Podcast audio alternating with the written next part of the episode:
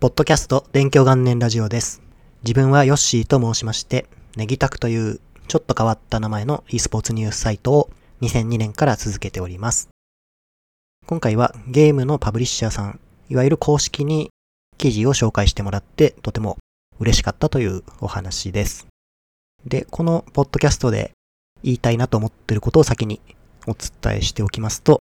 先日ですね、2021バロラントチャンピオンズツアー APAC ラストチャンス予選という大会がありました。そこで日本のですね、ノーセプションというチームが準優勝になりまして、メンバーのシュガーゼロ選手に公式を通じてインタビューをさせていただくことができました。そして、その作ったですね、インタビュー記事をライアットゲームズジャパンのですね、ツイッターで紹介していただいて、これがめちゃくちゃ嬉しかったということを伝えたいという感じのポッドキャストになります。この公式に記事を紹介してもらえるっていうのは、とてもですね、めちゃくちゃ本当に嬉しいことなんですね。で、なぜ今回そういう風になったかっていうのをこの後補足的にお話をしていこうと思っています。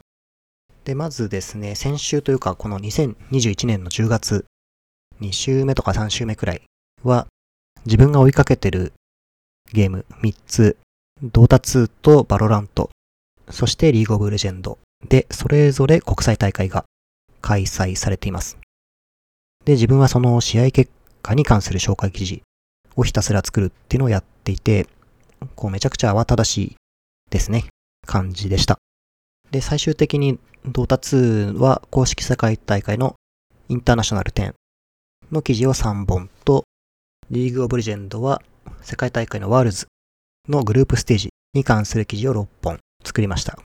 これは日本代表のデトネーションフォーカスミが出場した6試合分のものになります。そして先ほど言ったバロラントのラストチャンス予選で8本、計17本の紹介記事っていうのを作りました。で、これ聞いてくださってる方には17本作りましたと言って、その大変さっていうのはあんまりイメージが湧かないかもしれないですが、これはですね、本当にとても大変で、自分としてはもう、とにかくとても大変な感じでした。うん、なんか ちょっと大変、大変しか言ってないんですけど、これはですね、記事を作るとしても普通は、リーグオブレジェンドだったらその1タイトル分全試合やるくらいだと思うんですが、自分は国際大会を3タイトル分1人でやるっていう感じだったので、多分ですね、そこまでやってる人っていうのはそんなにいないじゃないかなと思いますね。なのでそんな感じでいろんなタイトルのですね、試合を見てクリップして紹介を作るっていうのをせっせとやっていました。そしたらバロラントの方で日本のノーセプションがもうあと次勝ったら世界大会に出場することができるっていうですね、決勝戦まで勝ち進みました。これはここまでですね、勝ち上がるだけでもめちゃくちゃすごいことで、さらにこのノーセプションは決勝に行くまでにですね、前回の国際大会のベスト15とかベスト12のチームに勝っていまして、さらにアッパーブラケットというですね、方から勝ち上がってグランドファイナルに直通で上がったという、つまりは負けなしで決勝まで行ったっていうことなんですが、これはかなりすごくて、これはもう本当に世界大会行けるぞっていうようなとんでもない感じの状態でした。で、楽しみだなと思ってたんですが、こう試合の前の日くらいに、ライアットゲームズを担当している PR 会社さんからメールが来ていて、え、何事かなと思って読んでみたら、この決勝の終了後にですね、ノーセプションの選手にインタビューをしませんかっていうようなお誘いでした。で、すごくびっくりしたんですけども、例えばリーグオブレジェンドでワールズっていうのをやってるってさっき言いましたが、こちらでは日本のデトネーションフォーカスミーが試合をした後には、大手のゲーム情報サイトですね、フォーゲーマーさん、ゲームクロスさん、ゲームスパークさんとかかなかも、すいません、あったかもしれないんですが、こういう大きなゲーム情報サイトさんがインタビューっていうのを毎試合やってました。あ、バルラントでもそういうインタビューやるんだっていうのが分かったんですけども、まさかですね、それを、そういう大手のサイトももちろんやられてはいたんですが、個人でやってる自分の方にもお誘いがあってめちゃくちゃびっくりしたっていう感じですね。で、メールはもうびっくりした後にすぐぜひお願いしますって返信をして、そこからは PR 会社さんとちょっとやりとりいろいろしてたんですが、その中でやっぱりなんで自分にこう声をかけてくれたのかなっていうのがどうしても知りたくて、これは聞いてみました。で、そうしたところ、この PR 会社さんと Riot の担当者の方が、この VALORANT Champions Tour ですね、の試合結果を紹介するっていう記事を自分がひたすら作ってるっていうのを見てくださっていたそうで、じゃあっていうことで、まあ、そういった自分がやってきたことをきっかけで声をかけていただいたっていうことでした。なので自分としては、そういうものを作っているっていうのを、ライアットの方々とかが知ってくださってたっていうのがまず嬉しかったですね。その次はやっぱり個人でやってるようなサイトなのに、そういう自分にも声をかけてもらえたっていうのがさらにありがたいという感じでした。多分普通はあまりないと思いますよね、そういうのって。で、ノーセプションの決勝戦についてはやはりもう勝って世界大会行ってほしいっていう気持ちで応援しながら見ていました。そして試合後のインタビューは、この決勝戦の結果が、勝敗がどうなろうともやりますっていうお話でした。なので、どうせインタビューするんだったらやはり自分としては勝った後の喜んだところで質問させてほしいなっていうのがありました。そして逆に負けた後に質問するっていうのは選手の気持ちを考えると避けたいので、もう本当に勝ってほしいと思って そういう状況でインタビューするのも自分も緊張するんで勝ってほしいと思ってて、もういつも以上に応援しながら結果を見守ってました。で、最大5試合やって、3試合先に勝ったら勝ちなんですが、2勝2敗になって、本当に最後の試合で決着するっていう、すごい試合だったんですが、まあ残念ながら最後負けてしまって、世界大会出場は叶いませんでした。で、それでもアジア2位っていうのはめちゃくちゃすごい結果なんですけども、まあやはり本人というか、チームの皆さんからしたら勝ちたかったと思うんで、これは非常に残念な結果とも言えるですね、成績でした。そして試合が終わった後に、ノーセプションのシュガーゼロ選手に自分はインタビューさせていただいたんですが、試合の疲れた後とか、残念な結果になってしまった後ではありますが、丁寧に質問を答えてくださって、今回の結果を通じて、世界がこう、もうすぐそこにあるっていうことを体感できたとか、あとはノーセプションって本当に2対10みたいな圧倒的に負けてる状況からひっくり返して、こう延長戦に持ち込んで、勝てるかもとか勝ったりっていうことをしてきたんで、なんでそういうですね、諦めずに戦えるのかっていう知りたかったことも教えていただいたりして、本当にありがたい対応をしていただいたなと思ってます。で、その出来上がったインタビュー記事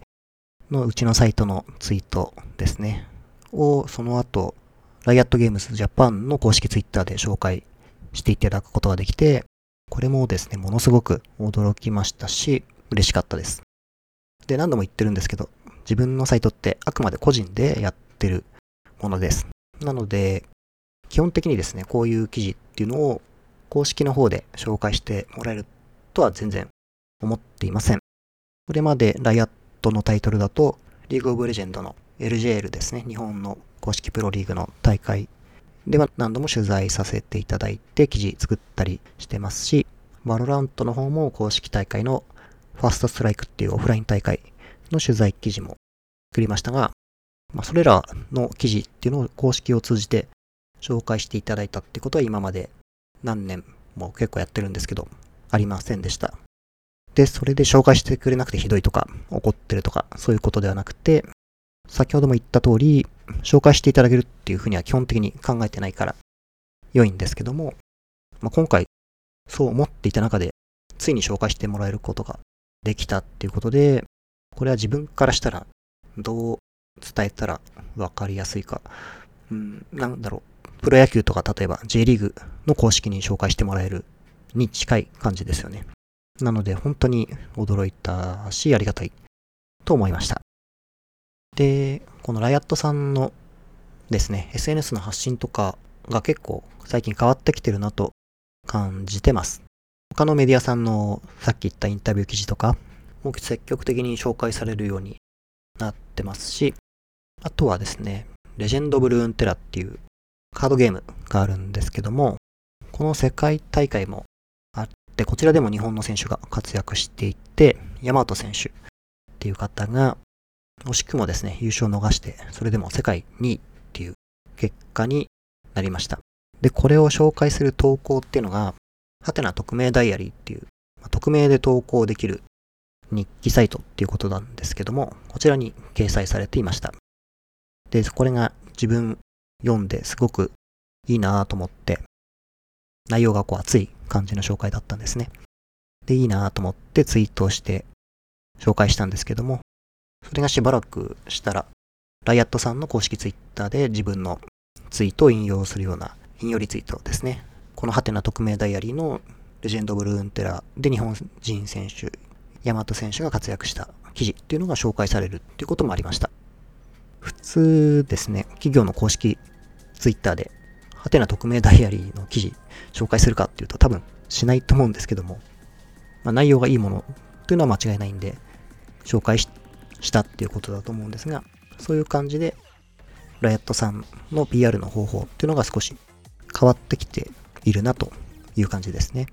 そういう中で今回自分の方にもインタビューの声かけていただいたり、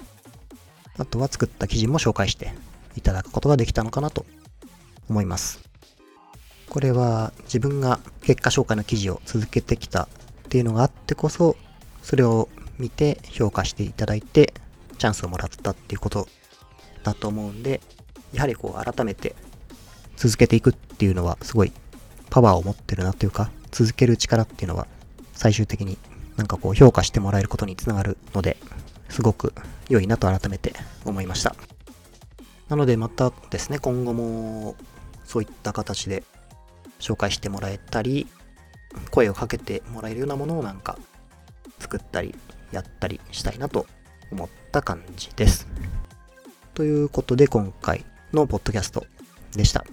このポッドキャスト、勉強関連ラジオは毎週金曜日に更新しております。また次回のポッドキャストでお会いしましょう。ありがとうございました。